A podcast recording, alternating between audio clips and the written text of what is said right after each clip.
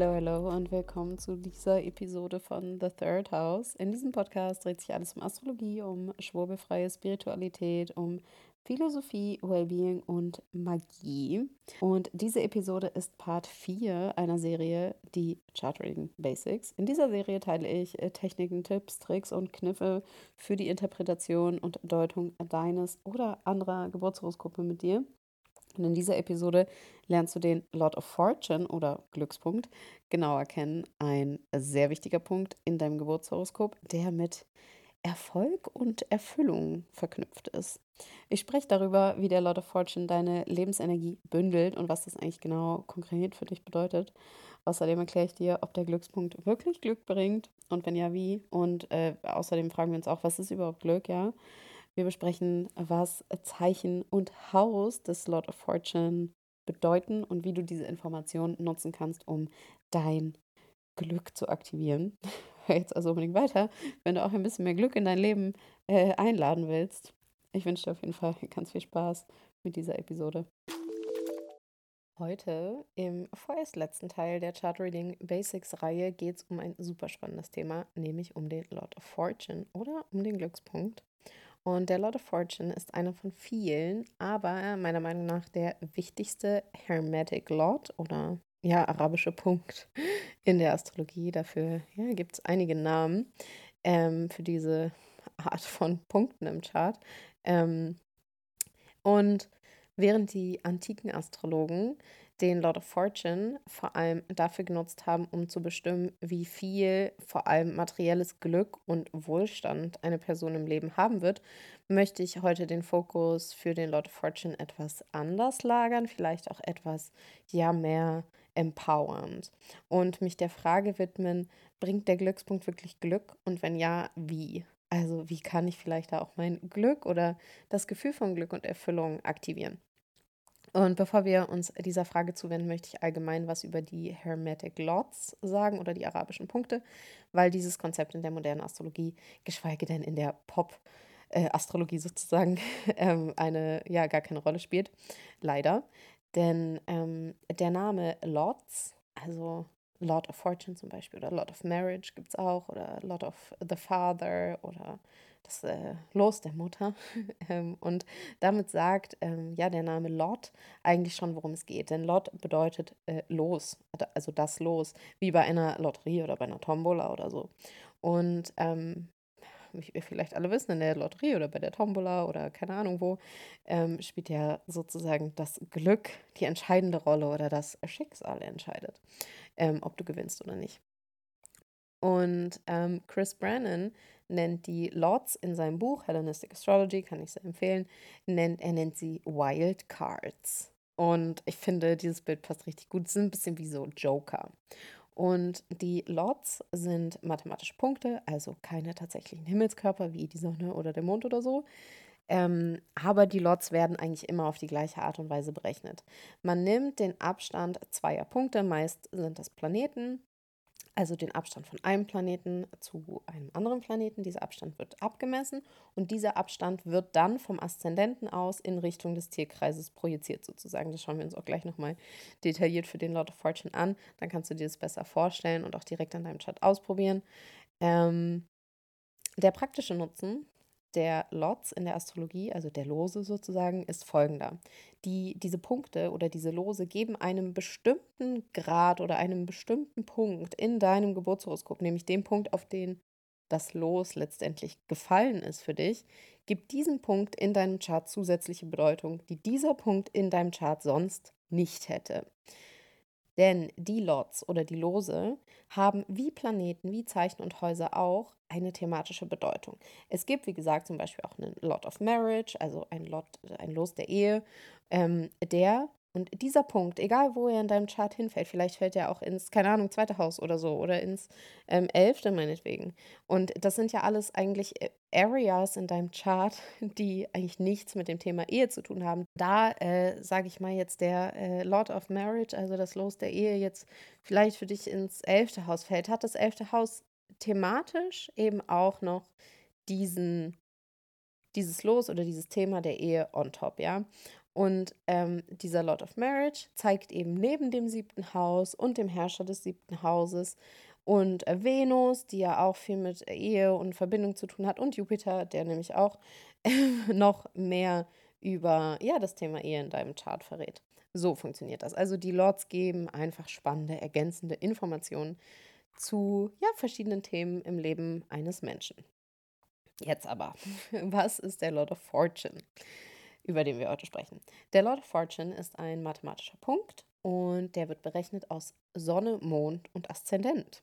Also, ich erkläre dir mal, wie du deinen Lord of Fortune berechnest. Ganz klassisch. Es gibt aber auch Möglichkeiten, das einfach ganz normal in der Software oder auf der Website, wo du dir deine Horoskope äh, berechnen lässt, den Lord of Fortune noch einfach anzuzeigen, dass du es nicht selbst machen musst. Aber ich finde es trotzdem wichtig, ähm, dass man, ja, dass man das auch so mal Freestyle kann. Also, Schritt Nummer eins. Zuerst musst du bestimmen, ob du ein Tag- oder ein Nachthoroskop hast. Das ist key. Ja? Geh sonst nochmal zurück, hör dir Part 1 der Chart Reading Basics an. Darüber rede ich da ganz intensiv, wie machst du diese Unterscheidung Tag- oder Nachthoroskop. Andernfalls, wenn du das schon weißt, geht es direkt zu Schritt 2. Hast du ein Taghoroskop, dann misst du in deinem Chart den Abstand von deiner Sonne zu deinem Mond ab aber immer in Richtung des Tierkreises, also immer gegen den Uhrzeigersinn machst du das. Also wenn deine Sonne jetzt im äh, Skorpion steht und dein Mond im Wassermann, dann misst du nicht quasi im Uhrzeigersinn über all die ganzen vielen Zeichen drüber, sondern du gehst gegen den Uhrzeigersinn, weil das auch die Reihenfolge des Tierkreises ist, ja. Und dann hast du diesen Abstand von deiner Sonne zu deinem Mond bei einem Taghoroskop. Und dieser Abstand, der hat ja eine bestimmte Länge, es sind x Grad. Dann nimmst du diesen Abstand und projizierst diesen Abstand von deinem Aszendenten aus. Also du misst den Abstand von Sonne zum Mond in Grad und addierst diese Gradzahl auf deinen Aszendenten. Da liegt dann der Lord of Fortune für ein Taghoroskop. Sagen wir, deine Sonne steht auf 25 Grad Stier und dein Mond auf 17 Grad Jungfrau. Dann wissen wir, okay, die Sonne steht quasi in Tierkreisreihenfolge vor dem Mond. Wir ähm, wollen ja den Abstand von Sonne zu Mond, weil äh, Taghoroskop. Und dann messen wir den Abstand von 25 Grad Stier bis 17 Grad Jungfrau. Und dieser Abstand ist insgesamt 112 Grad, meine ich, wenn ich das richtig gerechnet habe. Kopfrechnen ist nicht so meine Stärke, aber äh, sollte hinkommen. Und angenommen, dein Aszendent steht jetzt auf 10 Grad Jungfrau, dann addierst du 112 Grad, der Abstand, den wir gerade gemessen haben von Sonne zu Mond, den addierst du auf 10 Grad Jungfrau dazu. Also du wanderst quasi von 10 Grad Jungfrau nochmal 112 Grad in Richtung des Tierkreises. Und da landet dann auf 2 Grad Steinbock, da landet dann der Glückspunkt. Wenn du ein Nachthoroskop hast, machst du das Ganze genauso. Der einzige Unterschied ist, dass du nicht den Abstand von Sonne zu Mond misst, sondern den Abstand vom Mond zur Sonne in Reihenfolge des Tierkreises. Also gleiches Prozedere, du tauscht quasi nur den Startpunkt. Also du misst nicht von der Sonne zum Mond, sondern vom Mond zur Sonne. In Grad und diese Gradzahl addierst du dann wieder auf den Aszendenten drauf. Und da liegt dann der, der Lord of Fortune für ein Nachthoroskop. Wieder ein kleines Beispiel. Sagen wir, dein Mond steht auf 0 Grad Widder und deine Sonne auf 2 Grad Stier. Das ist relativ einfach, weil sie relativ nah beieinander liegen. Der Abstand von Mond zur Sonne in Richtung des Tierkreises ist genau 32 Grad groß. Ne? Von 0 Grad in einem Zeichen auf 2 Grad im nächsten Zeichen genau 32 Grad. Und angenommen, dein Aszendent steht jetzt auf 12 Grad Schütze, dann addierst du 32, diese 32 Grad, also den Abstand von Mond zur Sonne, zu 12 Grad Schütze dazu. Und damit fällt dein äh, Lot of Fortune da auf 14 Grad Stier.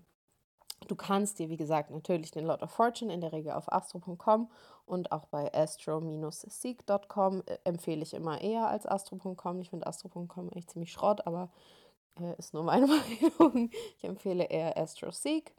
Ähm, da kannst du dir den Lord of Fortune noch einfach berechnen lassen, wenn du das nicht selbst machen willst. Aber manchmal ist sowas doch schon eine nette Gehirnjogging-Aufgabe und ich finde es immer gut, wenn man einmal wenigstens händisch verstanden und durchschaut hat, was man da überhaupt macht. Ne? Also wenn man nicht alles sich nur berechnen lässt und eigentlich gar keine Ahnung hat, wie so die geometrischen Zusammenhänge sind.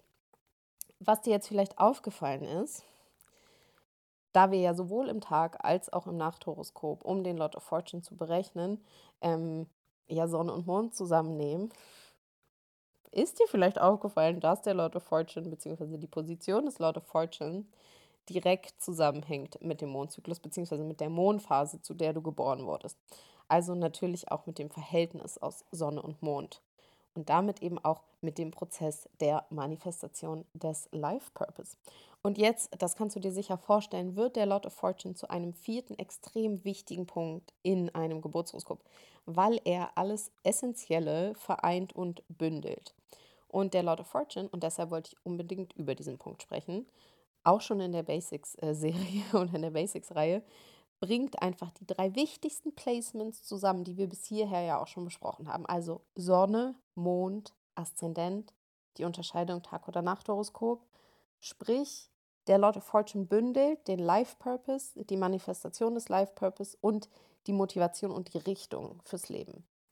Und die traditionelle Bedeutung des Lord of Fortune als Los des Mondes ist Körper, Materie, ähm, Wohlstand, weltlicher Erfolg. Also eigentlich die Dinge, die wir schon alle mehr wollen, ja. Und das ist ja auch völlig legitim.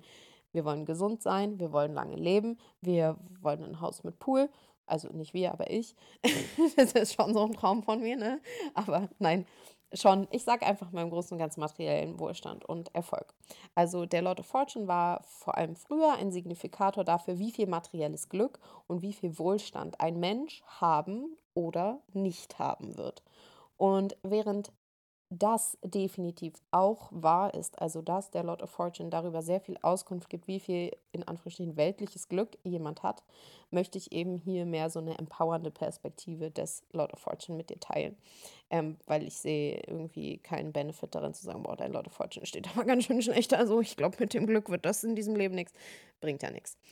Kommen wir also zur großen Frage, die ich heute beantworten möchte. Bringt der Glückspunkt wirklich Glück? Und wenn ja, how the fuck kann ich meinen Lot of Fortune aktivieren, nutzen, anschalten, boosten. Ich möchte ein bisschen mehr Glück und Erfüllung und Wohlstand und so. Vielleicht sollten wir an dieser Stelle Glück einmal definieren und das fand ich super spannend.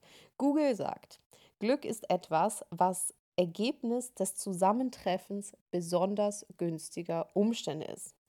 Und das finde ich lustig, weil der Lord of Fortune ist das Zusammentreffen der günstigsten Umstände und der most life-giving points in deinem Geburtshoroskop, also Sonne, Mond, Aszendent. Und eben, eben, ja, auch das Zusammentreffen der ja, besten Umstände in deinem Chart. Und vielleicht an dieser Stelle nice to know: Sonne, Mond, Aszendent, Lord of Fortune und das pränatale Syzygium, das ist der letzte Neu- oder Vollmond vor deiner Geburt, sind ähm, besonders in der traditionellen Astrologie bekannt als die Points of Life oder als die fünf Lebensspender. Denn diese Punkte, also Sonne, Mond, Aszendent, Lord of Fortune und eben das, äh, ja, der letzte Neu- oder Vollmond vor deiner Geburt, tragen nämlich alle die Life Force des Menschen in sich. Ja?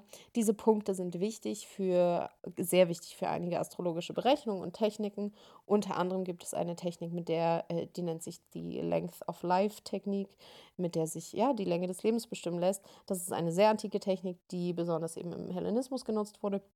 Ähm, ich nutze das nicht, ich habe es auch noch nie ausprobiert bewusst nicht ausprobiert, weil ich persönlich den Sinn in äh, dieser Berechnung für das äh, einzelne Individuum nicht sehe.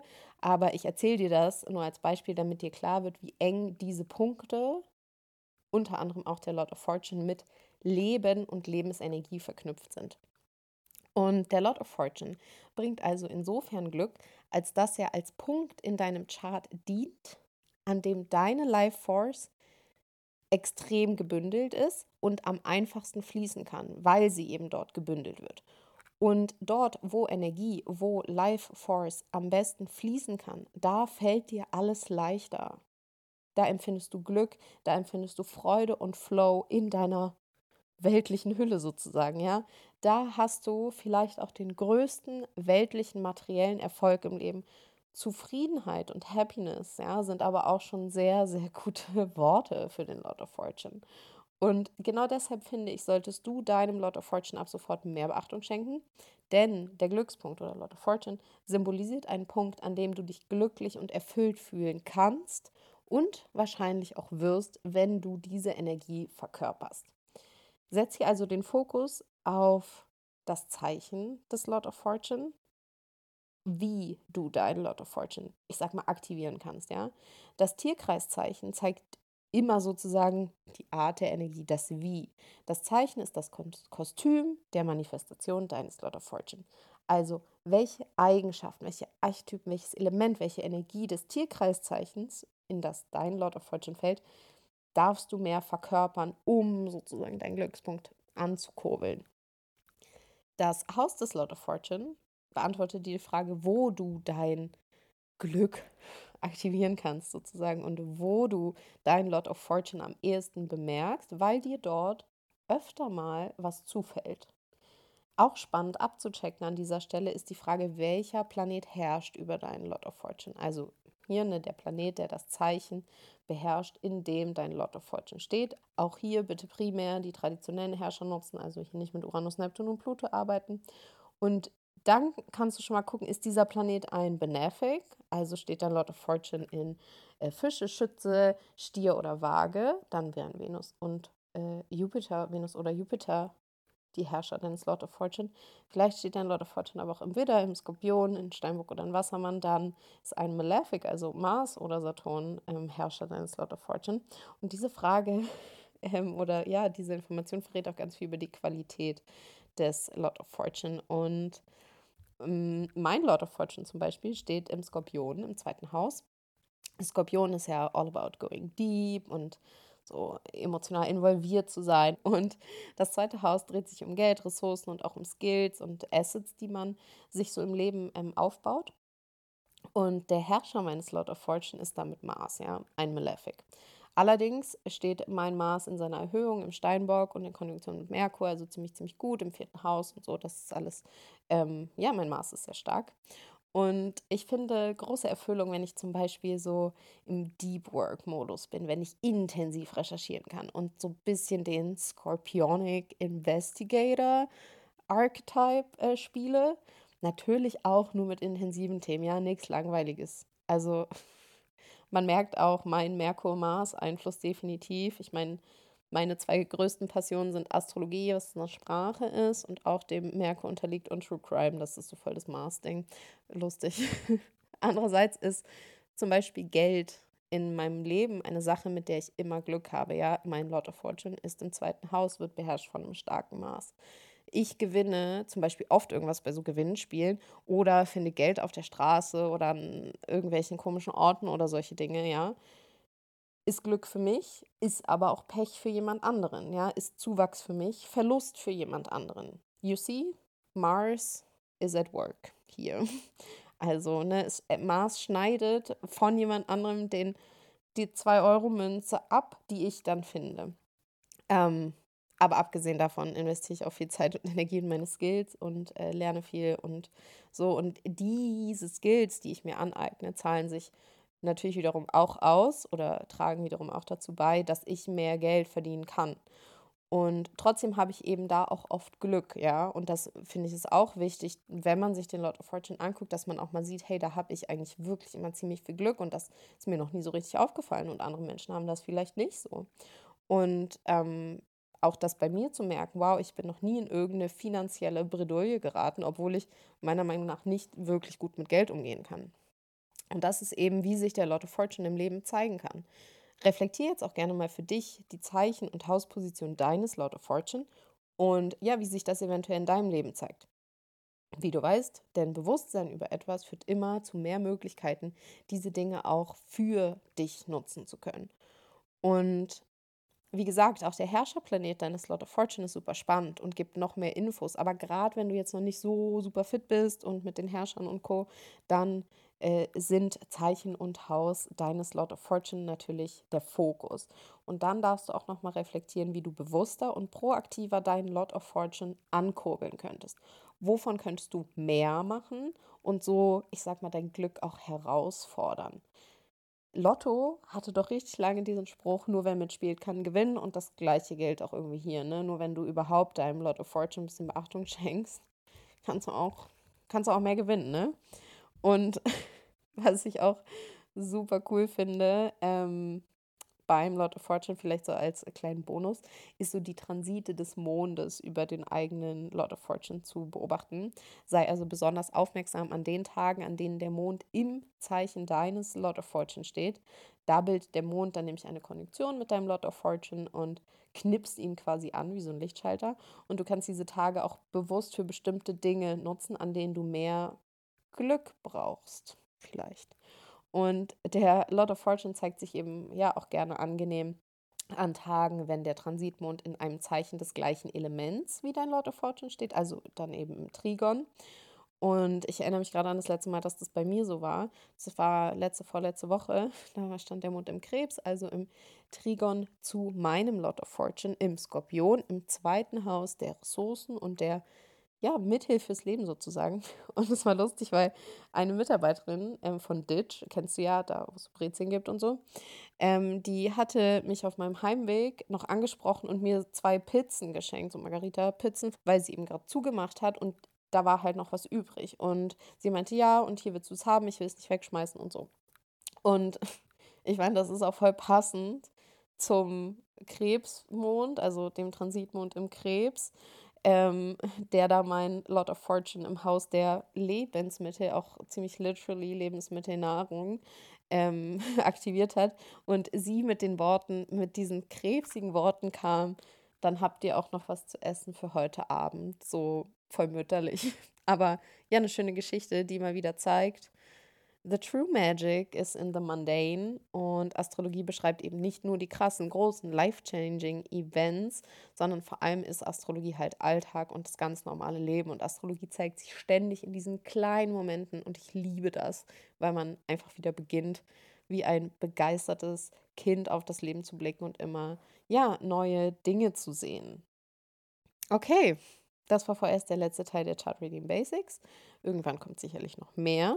Ich wollte mich aber vor allem darauf konzentrieren, eine neue, in Klammern alte Perspektive auf die sehr bekannten Big Three und was noch so damit einhergeht, äh, zu werfen. Und in ja, den vier Parts dieser Serie habe ich eben auch vier der fünf schon angesprochenen Lebensspender oder Life Givers im Geburtshoroskop erklärt. Und ja, eben genau diese sind eben, ja, meiner Meinung nach am wichtigsten. Und ich glaube, wir sind alle auf der Suche nach einem bedeutungsvollen, nach einem erfüllten Leben. Und ich finde es so essentiell, dass wir alle für uns selbst mit der Hilfe unserer Astrologie, unseres Geburtshoroskops, ja, das herausfinden können, wie ein bedeutungsvolles und erfülltes Leben, das dir Energie gibt, anstatt sie dir zu rauben, ja, wie das individuell aussehen kann. Es ist nämlich nicht so, dass es für jeden mit dem klassischen Haushof, Hund und Kind getan ist, ja. Das, da dürfen wir uns so viel mehr wieder frei machen von dem, was so als das erfolgreiche, erfüllte Leben vermarktet wird. Denn diese Frage ist so eine individuelle Frage und ich weiß, dass nur du sie für dich richtig beantworten kannst. Astrologie ist dir dabei aber eine echte Hilfe.